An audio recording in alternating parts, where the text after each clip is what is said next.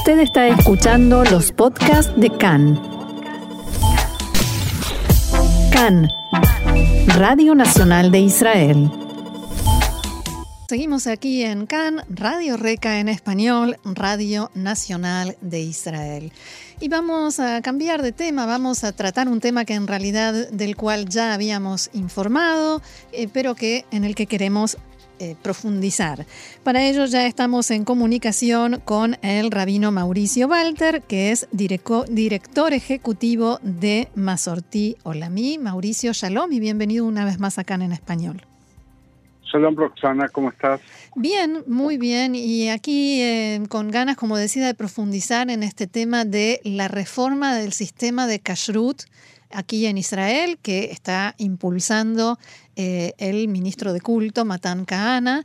Y mm, primero quisiera preguntarte cómo es el sistema eh, hoy en día y por qué habría que reformarlo. Bueno, empecemos por un tema que es, hay una ley en Israel que data del año 1983, si yo no me equivoco, que habla de eh, la regulación de la kashrut, no fue así siempre, donde se establece que solamente el eh, rabinato principal de Israel puede eh, dar eh, etiquetas con la palabra kasher. Quiere decir, cualquier organización que no sea teóricamente, ahora después explico qué pasa en la práctica, cualquier organización que quiere dar un título de kasher a un producto, solamente puede hacerlo si tiene el sello del rabinato de Israel. Eso es por ley, lo cual quiere decir que si tú, tú y yo abrimos una organización nueva y queremos dar una deuda de kashrut, no podemos usar la palabra un certificado. Un certificado de kashrut. Eso es para un negocio o para un producto, ambas cosas. ¿eh? O sea, puede ser para un restaurante o un bar, pero también si queremos fabricar un producto y ponerle la etiqueta de kasher. En la práctica lo que ocurrió durante los años es que si tú entras en muchos restaurantes vas a ver que hay un cartel que dice, eh, algunos dice en otros dice callar la meadrín, lo que quiere decir que hay otro certificado de callarut que es de los eh, eh, jaredim, los ultraortodoxos, lo cual cambia nuevamente la percepción del tema. Eh, últimamente escuché muchos ultraortodoxos que dicen que ellos también tienen el certificado del rabinato, desde mi conocimiento no siempre es así eh, ellos se dieron certificados de kashrut propios. Hmm. Eh, entendamos que los ultraortodoxos no van a comer en un lugar que tiene solamente la certificación del rabinato de Israel. Aunque hoy en día el rabinato de Israel está en manos de rabinos ultraortodoxos, no de lo que se llama eh, datim leumim, los kipas rugal, la, gente de, sionismo religioso. ¿Y qué es, y qué es Kashrut Badatz? Es eso, de los Ah, es eso, es lo mismo. ah, Beidin Tzedek, ah, Badatz es, el, es el, supremo, es el, la corte suprema del mundo, de, del mundo, del mundo Haredi, Entiendo. Ultraortodoxo, Badatz. Beidin de, Tzedek. Eh, justamente eso, esa es una anomalía que existía. Ahora, la revolución que trae el, ministro Kahana es que dice que él va a permitir a varias organizaciones particulares eh, expender el certificado de kashrut. Tenemos que poner en el medio dos elementos más en la evolución del tema de la kashrut en Israel. Hace algunos años eh, apareció una organización que se llamaba eh, Ashkaha Pratit, una organización en Jerusalén, de marcos donde había algunos ortodoxos también, que ellos empezaron a establecer certificados, no decía la palabra exacta callar porque dijimos que estaba prohibido, pero como quedaban un certificado paralelo a lo que sería la kashrut, esto es debido a que en el mundo, en el mundo económico, desde el punto de vista económico y desde el punto de vista ético, comercial, eh, el certificado kashrut de la Rabanut, eh, a Rashid, del, Gran Rabinato Israel, es costoso. Y muchas veces no es ético, es corrupto también. Eso no es algo que digo yo, se puede encontrar en muchas notas de televisión eh, y, en diarios. Este grupo decidió hacer algo más económico que sea eh, adecuado para comercios más pequeños, para restaurantes, para bares. eh, que aceptaron eso. Esta organización, Hapratit, fue comprada hace dos años, si no me equivoco, por el grupo de los rabinos de Zohar. Zohar es un grupo de rabinos ortodoxos, todos rabinos ortodoxos, el que es el director, el presidente de ellos el rabino Staff de Shoam, el gran rabino Shoam, que fue candidato a ser el rabino de Israel. Eh, y este grupo compró a Hapratit para darle a la kashrut de vuelta una vueltita de tuerca y hacerlo más popular, más económico, etcétera. Creo que Matanka Ana, que eh, eh, si bien no, no sé si pertenece a Zohar, no sé decirlo, pero sí pertenece al mismo grupo de Rabanim sionistas, eh, religiosos sionistas, trae una propuesta que es parecida en este aspecto. Rabino Walter, lo, saluda Diego Mintz. Quisiera preguntarle cómo está. Eh, quisiera preguntarle cuál es, cuál puede ser la diferencia técnica más allá del precio, de la desregulación, del hecho eh, que si hay competencia entre comillas, por supuesto bajan los precios y tal vez mejora el servicio. Es una ley digamos, fundamental de la economía. Pero ¿cuál es la diferencia de lo que propone SOAR más allá de ser eh, independiente? Diferencia con lo que propone Zohar o con lo que propone Kahana? Sí, no, eh, mejor dicho, lo que propone Zohar, eh, que es el grupo, digamos, más eh, importante de, con respecto a, o el grupo más popular, digamos, o más conocido de los grupos que están ofreciendo un servicio alternativo al rabinato superior, ¿cuál es la, la, diferencia de alguna manera entre su comprobación, su supervisión y la del rabinato superior? Yo, yo creo que está basado en tres puntos. Uno es eh, un punto comercial, que es un tema económico, que los precios van a ser más accesibles. El segundo es un tema ético. Eh, cuando estamos hablando de, creo que está, el otro día leí 6.500 supervisores de Kashrut en Israel. Eh, es un elemento muy burocrático y lamentablemente hay algunos elementos de corrupción y ellos quieren evitar eso. Y el tercero tiene que ver con la percepción de cómo hacer más accesible el tema de la kashrut a distintos públicos. Eh, hay algunos puntos que son importantes. En algunas ciudades nosotros vemos que como la kashrut está en manos de está en manos del rabinato el rabinato central, vas a encontrar que el supervisor viene y te dice, bueno, a partir de ahora eh, el perejil lo tenés que comprar en este esta persona que te vende. Si no compras ahí, no te da el certificado de kashrut. De Quiero decir que en la percepción de nuestro movimiento Masortí, la kashrut tiene otros aspectos que nosotros incluimos cuando damos una certificación, lo hacemos fuera de Israel, y en Israel hicimos eh, algunos, eh, algunas experiencias donde hemos agregado elementos que tienen que ver con el trato a los trabajadores, por mm. ejemplo, que históricamente no aparece en el certificado de la Rabanut. Eh, para nosotros es un tema importante que las leyes sociales y las condiciones laborables sean dignas, sean adecuadas. Y en segundo lugar, otro elemento que para nosotros forma parte de las certificaciones de Kashrut es el tema del medio ambiente.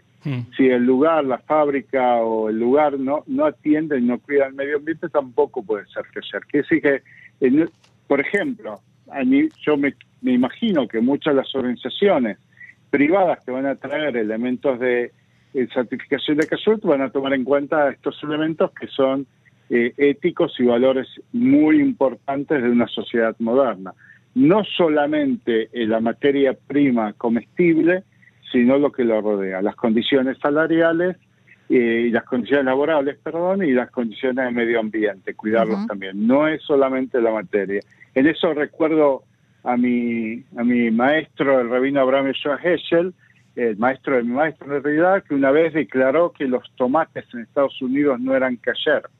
Y cuando le preguntaron por qué, dijo muy fácil, trajeron mexicanos en, eh, en condiciones infrahumanas para cosechar el tomate y si el tomate para cosecharlo tenemos que violar condiciones básicas de los seres humanos, nunca puede ser callar. Claro.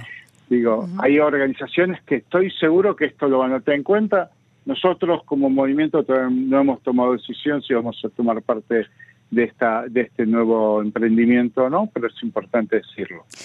Además de todas las reacciones ¿no? de tratar a Cana de destructor del judaísmo y de destructor de la kashrut y demás, hubo también algunos argumentos, ¿no? como que, por ejemplo, el hecho de privatizar eh, va a convertir esto en una actividad comercial que puede eh, lejos de terminar con la burocracia y con la corrupción, al contrario, estimularlas y acentuarlas. Bueno, todo depende del lugar que le brinden al, eh, al rabinato principal, porque más, más allá de todo, eh, el, el, ministro es cuidadoso en este paso y dice que las pautas generales las tiene que brindar el rabinato central. Después, cómo se, cómo se efectivizan va a ser a, través de las organizaciones privadas. Eh, yo creo que no, que abrir, eh, que abrir eh, el, tema y permitir que más organizaciones participen eh, va a traer más transparencia y la competencia en eso va a ser clara. Y como hoy mm, las personas que cuidamos callar miramos quién dio el certificado donde entramos, eh, eso lo que va a pasar es que va a abrir más ese, ese, ese juego. También hay que entender que hay algunos temas que eh, nos afectan a todos como consumidores. Cuando nosotros vamos a un supermercado, por ejemplo, y compramos una botella de vino, los invito a que miren cuántos sellos trae. Sí. ¿Cuántos sellos trae? Sí, me llamó la atención, es verdad. Y, nos olvidamos que pagamos, que en el precio que estamos pagando la botella de vino, pagamos por cada uno de esos sellos. Si eso fuese sectorial y cada uno eligiera, yo quiero ir con, con esta que yo y, tomar una botella sola, con una, botella con un solo sello, eso baja el costo de vida sin ninguna duda. Lo mismo en, en cuando tenés monopolio, como bien dijo Diego antes, eh, la competencia va a abrir va a abrir a un servicio mejor y a precios más adecuados, porque hay competencia. Cuando hay monopolio, sabemos que está difícil. ¿Qué pasa con los lugares que están abiertos en Shabbat, pero que cocinan, los restaurantes que cocinan kasher, pero están abiertos en Shabbat? ¿Son o no lugares kasher? Bueno, ese es uno de los temas que creo que, van a cambiar. Por supuesto, si el restaurante está abierto, empecemos por, por poner sobre la mesa que hoy tenemos esos restaurantes abiertos en los hoteles. Claro, los hoteles. Tú vas a un hotel que es kasher, eh, y, está preparada la comida de antes y cuida con las pautas de kashrut y es callar. También hay restaurantes que tienen lo mismo, que y tenés eh, la posibilidad de comprar el ticket antes de Shabbat y entonces podés acceder, pero hoy la Rabanut hace muchas complica mucho el tema y no permite que eso se desarrolle. O voy a poner otro caso, hay mucha gente que no cuida Shabbat pero que sí realmente cuida Kashrut. Entonces, para ellos también vale que tengan su, su alternativa, este, su alternativa y su posibilidad. Creo que o sí cuida Shabbat, pero no le importa qué hace el restaurante en Shabbat. Ellos están en, su casa en Shabbat. Claro, sí, sí. Por supuesto, yo no voy a un restaurante de Shabbat, pero lo que me refiero es que hay gente que sale a pasear en Shabbat y que quiere un lugar que tenga kashrut. Claro. Eh, eh, aunque esté abierto en Shabbat. Y en muchos casos, aunque tengan que pagar en Shabbat. Yo no estoy de acuerdo con eso, porque quiero respetar que haya posibilidad también para esa gente. No, si estamos, quiere cuidar una parte de, su de sus miradas, de su cuidado de las mitzvot en Shabbat. Si podemos estar de acuerdo en algo es que hay, digamos, judíos de todo, de todo, para todos los gustos en ese sentido, ¿no? Con todas las combinaciones de cumplimientos de cada una de las pautas. Por eso sería interesante que se diversifique la, la oferta. Totalmente, porque lo que si no termina pasando es que hacemos un servicio en un sector determinado y establecemos desde la pauta de Jesús que hay una sola forma de vivir el judaísmo. Y de vuelta, bueno, nuestro sueño, por supuesto, es el día que tengamos rabinatos paralelos, que haya ortodoxo, que haya conservador, que haya reformista, y que cada uno pueda elegir con qué, si es religioso, puede elegir no tener ninguno de estos rabinatos también, ¿verdad? Sí. Eh, pero si sos religioso, que puedas elegir quiénes son tus rabinos y con, con línea vas a vivir. Creo que este, este paso que da el ministro Kahana, con mucha valentía hay que decir, eh, es un cambio importante y, espero que avance con otros temas, por ejemplo el tema de las conversiones. Ya se está hablando. dentro de la ortodoxia, que haya conversiones en las distintas ciudades en lugar de un tribunal solo, donde la, gente pueda elegir en qué ciudad o con qué rabino quiere convertirse. Dios quiera que mañana nuestros líderes tengan la valentía de poder incluir las conversiones reformistas y las conservadoras también, pero bueno, ya es un paso un poco más, más avanzado. Mientras yo digo ¿no? estos pasos son importantes y es un y es un cambio y es un cambio en la percepción de lo que es el judaísmo en el Estado de Israel. Queremos un Estado judío, queremos un Estado que tenga contenidos judíos, donde cualquier judío religioso pueda cumplir su judaísmo como él lo vive, y este es un paso que nos permite abrir el abanico y las posibilidades. Sin embargo, si recordamos lo que sucedió en el Muro de los Lamentos en Tisha B'Av, o si vemos el trato que recibe el rabino y parlamentario Gilad Karib, me parece que podemos decir que estamos bastante lejos, ¿no? No, yo no, estoy de acuerdo contigo, Roxana. Yo estuve en el, en el cóctel, yo di el Dvar en el cóctel de nuestro Ese día. Sí, sí, ese día. Era la, la tefilá era del movimiento Masortí. Sí. Eh, y, bueno, la verdad quiero decir que no fue agradable la situación. Vamos a aclararle a, la gente que nos está escuchando qué sucedió, de qué estamos hablando. El, el sábado eh, a la noche, cuando, cuando comenzó el 9 de Af, que es un día de duelo y de ayuno en el judaísmo, eh, que recordamos la destrucción de los templos, el primer y segundo templo, eh, hicimos un rezo en el sector igualitario del cótel. Sí. recuerdan? Ahí está el sector tradicional, donde está la división entre hombres y mujeres. Nosotros desde el año 97, no, no debe ser, el año 97, recibimos este sector del cótel que se llama el Arco de Robinson. Sí, que es antiguamente, hasta el día de hoy, tiene un parque arqueológico también, que es la continuación del cótel de Maraví, el que conocido. Eh, me recuerdo la fecha porque en ese momento recibí el primer Sefer Torah para el cótel, lo recibí yo, yo lo llevé, de manos de quien era el secretario secretario de, gobierno, eh, Itzhak Herzog. Eh, así que de él recibí el primer Sefer Torah, lo recordó hace poquito que lo visité, lo recordó con una misión. Eh, rezamos en ese lugar que no molesta a nadie, es un lugar separado, no, no es confrontativo con nadie. Está en un lugar que inclusive eh, está abajo, no se ve desde la explanada. Eh, esos son parte de nuestros reclamos, que queremos que, que lo cambien, ¿verdad? Y cuando llegamos a rezar, eh, había unos 300 jóvenes, eh, jóvenes hombres y mujeres que habían traído una separación portátil, una mejizá portátil, y habían tomado nuestro lugar de rezo. Nosotros rezamos sin divisiones entre hombres y mujeres. Para eso es este espacio que nos dio el gobierno. Eh, y en forma provocativa tomaron nuestro lugar.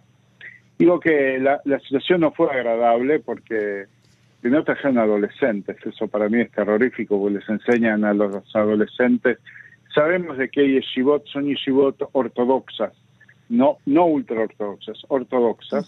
Sabemos quién son las yeshivot. Eh, y les enseñan odio gratuito, como les dije a los maestros que estaban ahí hoy en Tisha enseñar odio gratuito es muy, es muy lamentable.